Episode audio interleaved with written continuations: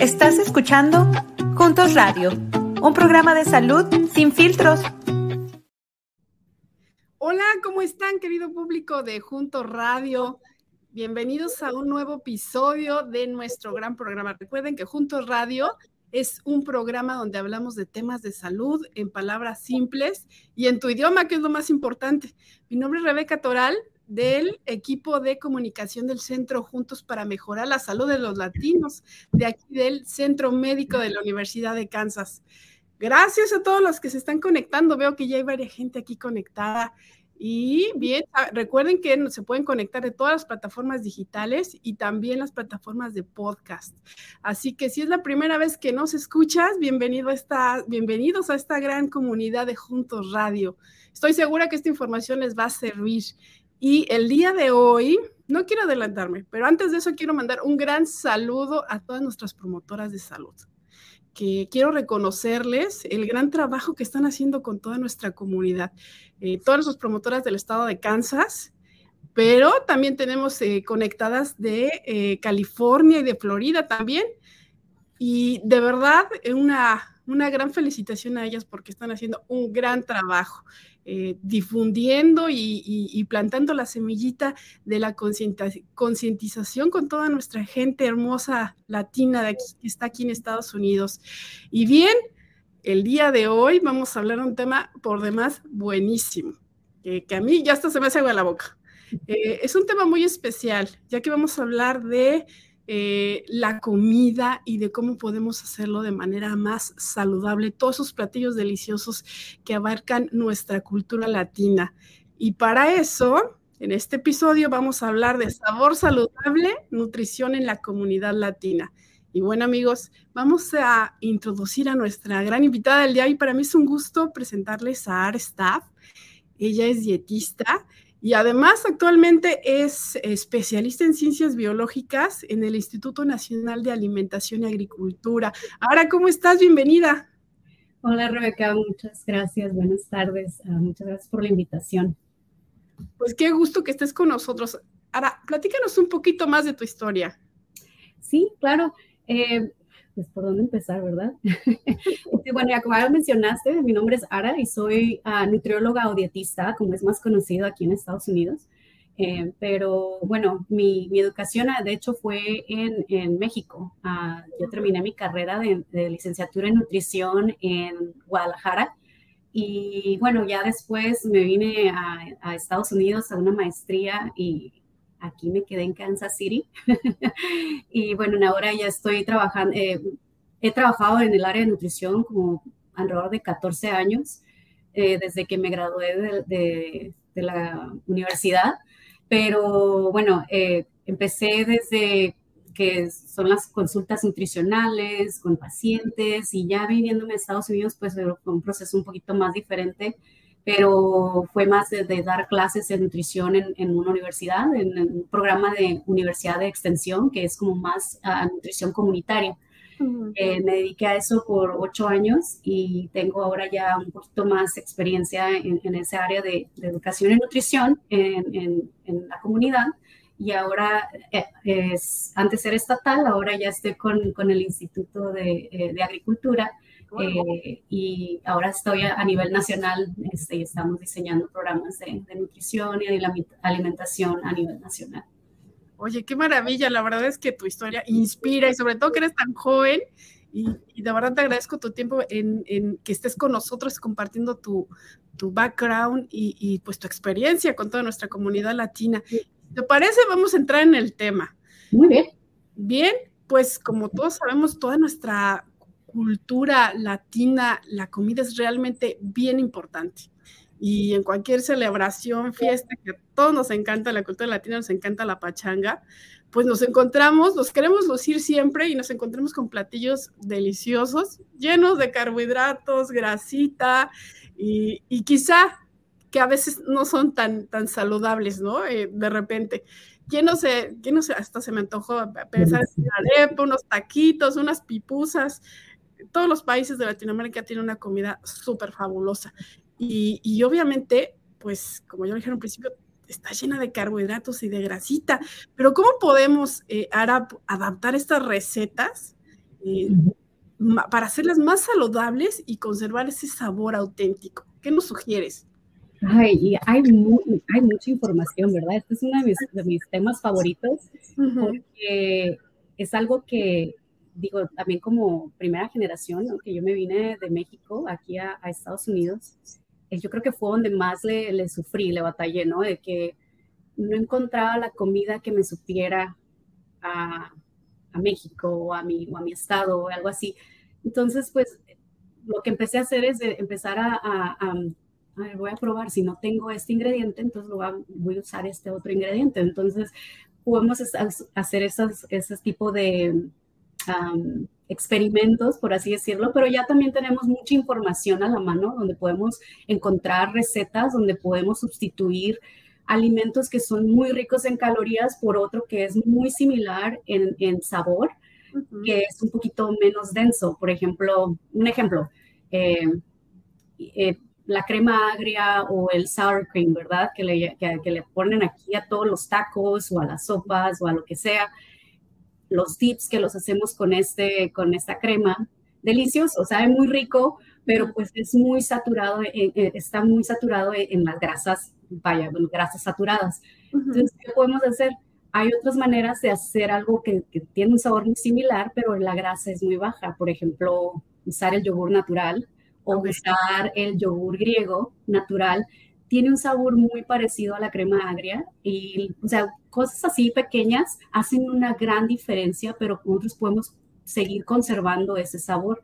las cosas que tenemos en ventaja de los platillos hispanos y latinoamericanos es de que nosotros cocinamos con muchas frutas, verduras, eh, especias, eh, hierbas frescas, del perejil, el cilantro. Entonces, todo esto, esto le da sabor y, no necesariamente aporta calorías muy o calorías vacías, lo que le llamamos. Entonces, es muy importante seguir utilizando ese tipo de especias, ese tipo de, ah, hierbas frescas que le puedan dar más sabor a nuestros alimentos y sin poder dañar nuestra salud. Perfecto. Pues sí, sí, tienes toda la razón. Y, aparte de eso, ahora quiero, eh, pues quisiera preguntarte más, aparte de todo esta, este background que tenemos en nuestra comida, que sabemos que es rica en grasas, calorías y demás, pero también tiene mucha, muchos ingredientes que son muy saludables, que son los que debemos de conservar, como bien dijiste existe también una parte emocional y nostálgica en relación a nuestra comida. Este, es un tema muy, muy, muy, este, muy extenso, como lo bien dices, pero quisiera platicarles una anécdota. La semana pasada, yo soy de México, igual que tú, y la semana pasada me dio nostalgia, sabes que de repente eh, yo creo que a todos nos pasa, a todo nuestro querido público, seguro les pasa por ahí. Eh, que extrañas la casa, extrañas a tu familia, extrañas ese entorno.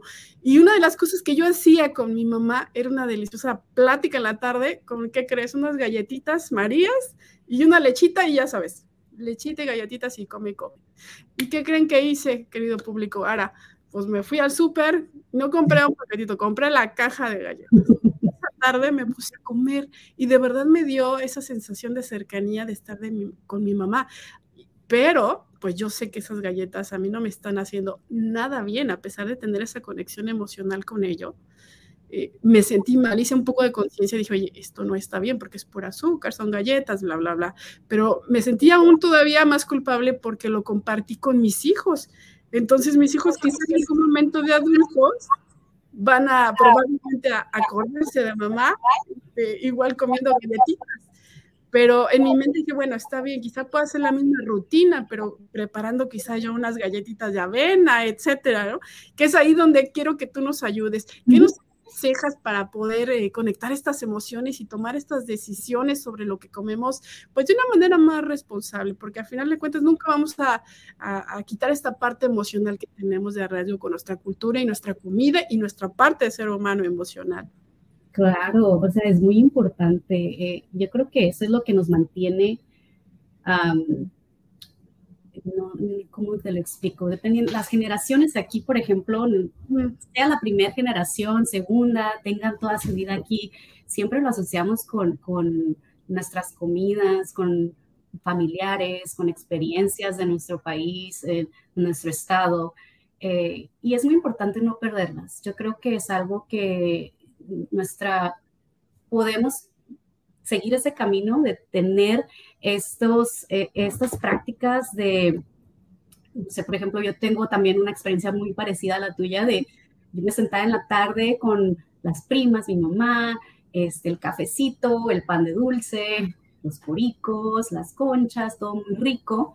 Este, pero también es algo que lo seguimos haciendo, pero no es algo que lo hacemos todos los días, ¿no? Es algo que lo hacemos un poquito más este, a, la larga, o, no, no más a lo largo, pero también en vez de comerme una mega concha que está más grande del tamaño de mi cara, me como la mitad o me como un cuarto. Entonces, podemos seguir haciendo estas tradiciones y estas, eh, estas maneras de poder conservar nuestras tradiciones y, que nos recuerden y que podemos pasarla con nuestros hijos, pero también hay maneras de, ok, bueno, si compré la caja de galletas, a lo mejor nomás voy a sacar unas tres, cuatro para cada uno, en vez de sacar la, la caja completa, ¿verdad? Eh, otras cosas que podemos hacer es como, como lo mencionas tú, lo podemos hacer nosotros mismos, podemos conseguir una receta que es un poco más saludable y, y, también podemos practicar el, enseñarle a nuestros hijos a cocinar. A mi hija le encanta hacer las galletas conmigo, le encanta hacer los brownies y todo eso. Entonces, le hacemos una modificación. Ella lo disfruta mucho poder hacerlo y también disfruta comérselo porque está muy orgullosa que ella, ella ayudó, ella lo hizo. Entonces, podemos hacer, seguir teniendo nuestras tradiciones y, y poder tomar unas mejores decisiones para nuestra salud las cantidades son muy importantes, las porciones. Es algo, yo creo que no podemos pasar unas otros tres, cuatro, cinco episodios hablando de eso, pero este, también es importante poder escoger otro tipo de alimentos también que podamos seguir siendo, haciendo esas rutinas, esas tradiciones sin, sin comprometer eso. ¿no? Querido público de Juntos, ya lo escucharon. No perdamos ese, esa, ese link emocional y nostálgico con nuestra cultura culinaria y, de la forma en que comemos. Pero hay que cuidar cosas básicas, cantidades y hacerlo nosotros mismos y, y por qué no integrarlo como parte de nuestra rutina eh, familiar, una actividad familiar que nos ayuda a todos a hacerlo de manera saludable. Fabuloso, ahora muchas gracias. Y otra pregunta que te quiero hacer, mira, eh, he estado leyendo por ahí algunas estadísticas y, bueno, yo no lo mismo, que aquí en Estados Unidos comer eh, saludable eh, quizá pueda parecer más caro o realmente sale más caro, no lo sé, depende de muchos eh, factores, ¿no? El considerar la caro o no, pero particularmente sí creo que es más caro comer saludable, pensando en una familia que quizá tenga cinco o seis personas en casita, pues realmente buscas algo que te sacie y quizá no pienses tanto en si te nutre o no. ¿Cómo, cómo podemos de comer, eh, comer saludable sin que salga caro? ¿Cuáles serían tus sugerencias?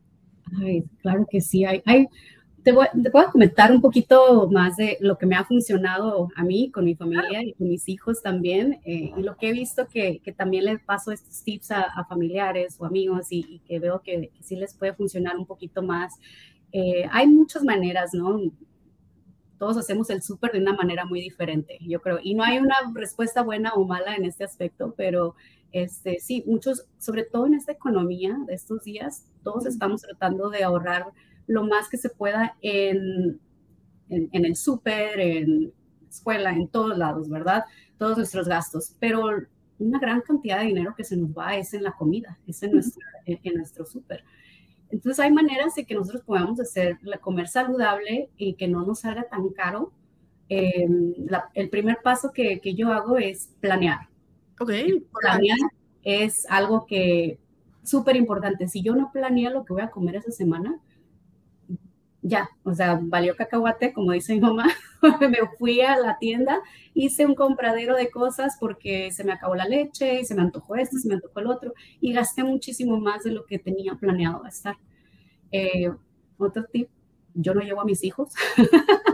al súper porque echan todos los snacks que quieren o que, que puedo llevar esto, que puedo traer. Okay. a veces sí los llevo, pero por lo regular este, me gusta planear todos los alimentos, las comidas, los snacks que vamos a tener esta semana. Hago una lista, eh, pero también cómo lo planeo. mucha gente, bueno, en Estados Unidos aquí cuando yo llegué, yo no utilizaba los, los ads, ¿no? las, las ofertas que vienen en, este tipo de, ofertas. No las utilizaba, iban a, la basura, en reciclado. Y ya cuando me empecé a dar cuenta, bueno, todo esto es de temporada, es lo que está, lo que está en temporada es lo que está más barato. Entonces también es algo muy importante que tenemos que, que nos puede ahorrar muchísimo dinero, es planear nuestras comidas a lo que está en temporada.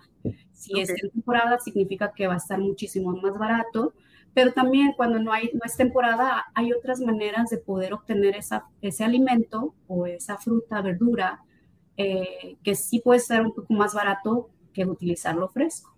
Claro, es un poquito mejor usarlo fresco, pero si lo encontramos en enlatado o congelado, también puede ser que esté mucho más barato. Entonces, esa es otra opción que podemos tener. Eh, el comer saludable, digo, hay muchas creencias de que, por ejemplo, algo que se me vino a la mente, ¿no? Eh, hablando de frutas y verduras, lo orgánico, lo no orgánico, no cree que es porque es orgánico va a ser muchísimo más saludable. No, este, la verdad es que no, es otro tema para otro, otra ocasión, la diferencia entre orgánico y no, eh, orgánico, pero eh, la verdad es que el, el, contenido nutricional es el mismo. Ok, wow, qué interesante, súper. Pues ya nos dijiste puntos básicos, planear, tratar de ir pues no acompañados, o quizá más bien ir enfocados a lo que vamos con nuestra lista, ¿no? Previamente planear y utilizar las eh, ofertas que nos están eh, presentando las tiendas sobre alimentos y eh, que están en temporada. ¿Y qué más nos dijiste al final para, para complementar? Pues, solo planear y también otra cosa muy importante, no ir con hambre. Eso es algo que hacemos muchos, vamos con hambre y pues compramos de más. Entonces, come algo muy saludable antes de ir o ve con el estómago lleno a, hacer el súper y puedes comprar menos y también a comprar este, cosas que son un poco más saludables. y pues utilizar este, este tipo de, herramientas nos va a ayudar mucho a, poder ahorrar a, lo largo del estar planeando las comidas. Eh, también para poder evitar el desperdicio. ¿Cuántas veces no nos ha pasado que vamos al, cajón de las verduras y ahí está el pobre pepino hasta abajo, ya, ya con, con hongo o algo que ya lo tenemos que tirar, eh, se nos olvidó y acabamos de ir a la tienda y compramos más pepinos, sino que ya, ya, teníamos en el refri, ¿no? Entonces es muy bueno checar todo lo que tenemos, este, hacer una limpieza de de aquí a allá en nuestro gabinete, ver, ok, tengo estas latas, puedo hacer esto. Planea con lo que ya tienes también. Es algo muy importante. Muchas veces nos vamos al súper y se nos olvida si teníamos la lata de, de, puré o si teníamos el sazonador que queríamos. Y no se nos olvida y creemos, ah, pues lo echamos por si acaso. Entonces, eso se puede, nos podemos ahorrar dinero si lo podemos acumulando vamos a darnos cuenta que podemos ahorrar mucho dinero si hacemos esos simples pasos. Perfecto, pues no lo escucharon amigos de Juntos Radio, sigan estos, estos parecieran ser simples, pero sí lo son, sí lo son realmente. Entonces hagámosle caso a, las, a, las, a los buenos tips que nos está dando Ara. Y también no desaprovechen eh, eh, pues todos los recursos que hay en la comunidad, de verdad, nosotros que estamos haciendo este trabajo con la comunidad aquí juntos y con nuestras promotoras de salud, pues hay food pantries, hay eventos donde dan eh, comida, y me ha tocado ver este, que pues están los camiones ahí, pues sin nadie que vaya a recoger la comida. Entonces, hagamos uso de estos recursos, que no nos dé pena. Para eso, este, entonces, usémoslo. Pero bueno, este es otro recurso también que pueden emplear. Y mencionaste, ahora también el uso de ingredientes congelados. Esto, al, estar nosotros en unos estados eh, como es el de Kansas, con unos climas tan, eh, eh, extremos, pues sí, sí, es muy conveniente de repente tener pues comida congelada, ¿no? existe una creencia de que las verduras o todas las frutitas que son congeladas no son tan nutritivas como las frescas. ¿Qué tan cierto es, esto? Ah, tiene algo de cierto, pero tenemos una, una idea de más de que lo enlatado es súper malo o tiene los químicos o algo así, pero claro, siempre nosotros eh, en el área de nutrición, en el área de, ciencias de, la, de, alimentos, tenemos como que una categoría primero, si tenemos la opción de escogerlo fresco, fresco, ¿verdad? Es, es, es la mejor. Obtenemos todos los nutrientes, la fibra y, y, demás que necesitamos. Eh, sobre todo las vitaminas y minerales, son los que se conservan cuando es fresco. Eh, cuando es el producto congelado, se conservan un poco menos, pero todavía se, se, conserva gran cantidad de fibra, vitaminas y minerales. Ok. Junto con los, carbohidratos o, la, grasa, lo que sea que, que, que esté congelado. Ahora ya cuando se trata de productos enlatados, sí se pierde una cantidad de fibra, pero sí se conserva una cantidad de vitaminas y minerales muy importantes. Puede que no sea la misma cantidad de una por ejemplo, una mandarina o una fruta a una fresca a una enlatada.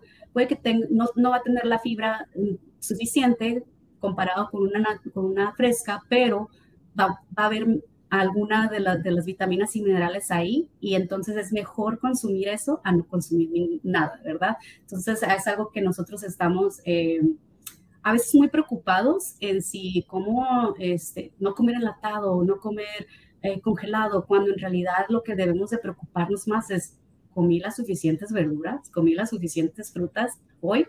Entonces, es mejor contar eh, el comer algo de vitaminas, minerales y fibra de algo de una fruta, verdura que puede venir congelado enlatada a no consumir nada, ¿verdad? Es, es algo un poquito más saludable, pero esa es como la categoría que nosotros consideramos las preferencias en cuanto a que se mantenga el contenido nutricional qué buen enfoque nos estás dando, porque de verdad yo también creía, eh, o bueno, hay un eh, largo historial en el sentido que si no, es muy malo comer en lata, las, este, las cosas congeladas pues no conservan su valor nutricional, pero ya nos está diciendo ahora que es experta y es, eh, pues tiene todo el background para darnos esta información de primera mano y valiosa sobre todo. Y ahora, haciendo un poquito más hincapié en esto del tema de los enlatados y de la comida que viene empaquetada. Eh, la verdad es que he escuchado de repente ahí de, ay, tienes que leer la etiqueta, ¿no? Ese es un gran problema para mí y creo que a todos los que nos están escuchando y viendo, seguramente debe de serlo. Pero ¿cómo, cómo poder entender esta etiqueta? ¿Cómo, cómo, ayúdanos y explícanos cómo leer de manera correcta las, las etiquetas.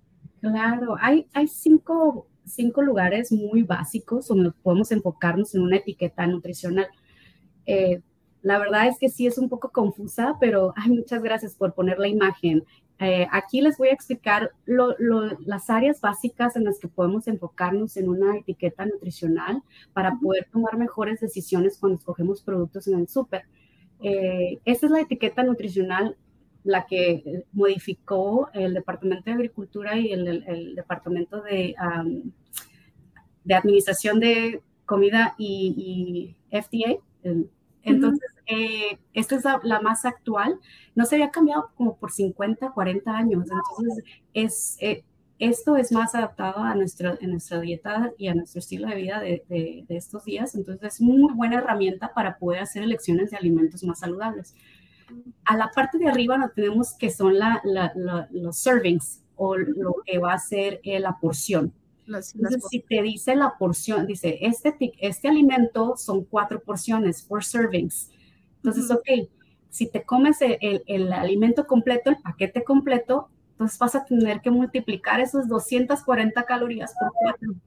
Ok. Entonces, eso es muy importante fijarse. A veces decimos, ay, nomás tiene 100 calorías, pero nos pasamos la porción de ahí de arriba, entonces decimos, bueno, pues una porción es 100 calorías, ¿verdad? Entonces, pero termina siendo cuatro o cinco porciones. Entonces tienes que hacer la, la matemática, ¿verdad? Ok, bueno, eh, interesantísimo esa parte. Y la, el tamaño de la porción también viene ahí en la etiqueta nutricional en la parte de arriba, que te dice una porción equivale a una taza y media. Por lo regular son medidas generales que utilizamos en la cocina. Una taza, dos tazas, o a veces cuando es líquido eh, o cuando es algo eh, en gramos, por ejemplo, o en mililitros también puede venir. Eh, las calorías, como lo mencionaba, están más en grande y, y, lo puedes notar mejor, pero siempre y cuando pongas atención también a la otra parte que son las, las porciones. Esta parte es muy importante que todos nos confundimos muchísimo, la verdad. Es el valor diario, el porcentaje de valor diario. Estos porcentajes que están aquí en la esquinita de la etiqueta nutricional, a veces que gente me dice, no entiendo nada, no sé ni para qué son.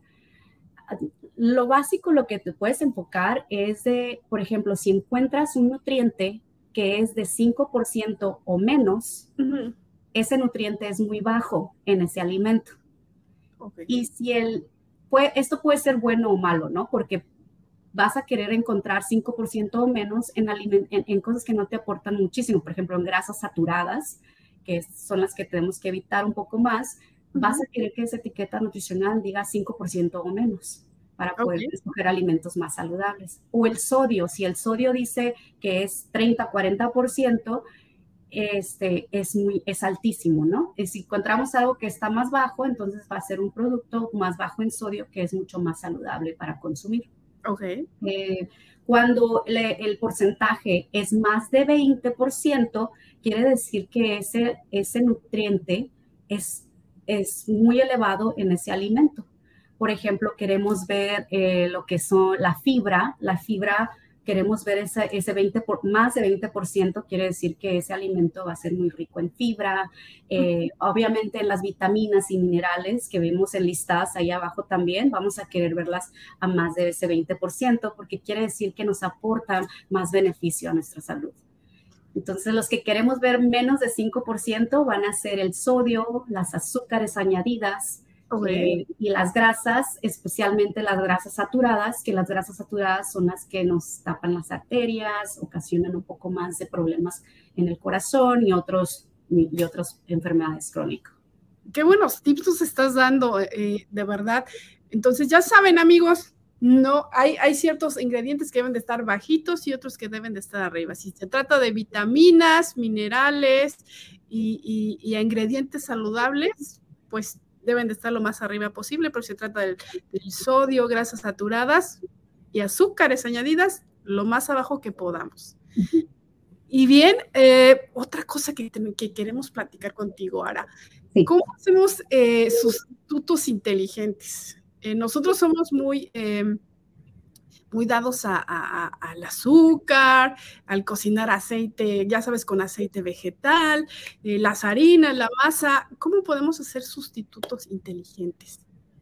Ay, sí, claro. Y hay, hay muchos, dependiendo de lo que estemos preparando, ¿verdad? Pero, por ejemplo, si queremos hacer un sustituto en, por ejemplo, en grasas, que es una de las áreas que tenemos que tener un poco más bajas en nuestra dieta, porque sí las necesitamos. Las grasas son muy importantes para nuestra función hormonal saludable para nuestro cabello, nuestra piel, que es hermosa. Entonces, muchas cosas necesitamos cierto tipo de grasas. La grasa saturada no aporta nada saludable.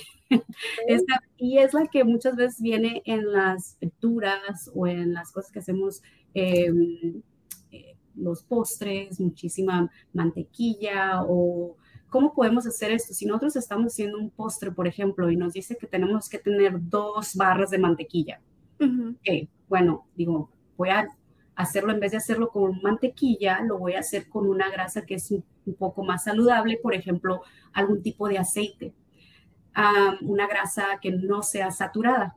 Le llamamos grasa monoinsaturada o poliinsaturada, que la única diferencia es de que la, la puedes comparar, es que la grasa saturada es sólida. Es, es, sólida y la grasa más saludable es en líquida. Oh, interesante. Ahora tenemos una pregunta del público. Claro. Déjame aquí, ahí ya está apareciendo en pantalla. ¿Nos podrían dar la sugerencia de comidas saludables libres de gluten? Ay, hay, hay, muchos recursos, ¿verdad? Este, también eh, eh, que son muchas de las dietas que, especializadas en que son libres de gluten. Ah, afortunadamente ya podemos encontrar un poco más, por ejemplo, pastas que son libres de gluten, que son a base de harina de arroz eh, o que son de, y, y, la verdad es que saben idénticas. Yo tengo una, una, una de mis mejores amigas que es este, su niño eh, tiene alergia al gluten, entonces tiene que preparar todo. Eh, y la verdad es que ella me dio a probar este tipo de pasta, que es a base de harina de arroz, y sabe ah, y a veces de harina de, ese otro, de maíz. Voy a recordar cuáles son, pero hay productos que están en, eh, que van a decir ahí gluten free. Es una opción también que podemos nosotros este, tomar, pero hay otras opciones, por ejemplo, las, las pizzas ahora las están haciendo a base de una, de coliflor. Wow. Eh, otra que también es gluten free y sabe muy deliciosa también. Hay muchos de, esos eh, tipos de recetas que podemos sustituir por, por, otro tipo de harinas que, que no son harinas de trigo, que es de donde viene el gluten, entonces nosotros podemos encontrar, claro, la textura va a cambiar muchas veces en este tipo de, recetas, pero sí podemos hacer una comidas más saludables sustituyéndolos con, con este tipo de productos. Fabuloso. Oye, tenemos otra pregunta de nuestro público. ¿Cuáles son algunos ejemplos de grasa monosaturada? So, las grasas, otros ejemplos es por el, aceite, por ejemplo, de el aceite de olivo, el aceite vegetal, el aceite de canola, eh, los aceites que son eh, un poquito más claros, eh, estos son los aceites líquidos, son los que son un poco más, más saludables. El aceite de uva, aceite de aguacate, ah, hay diferentes tipos de aceites ahora. Ahora el sabor es la preferencia más que nada de que le da los alimentos.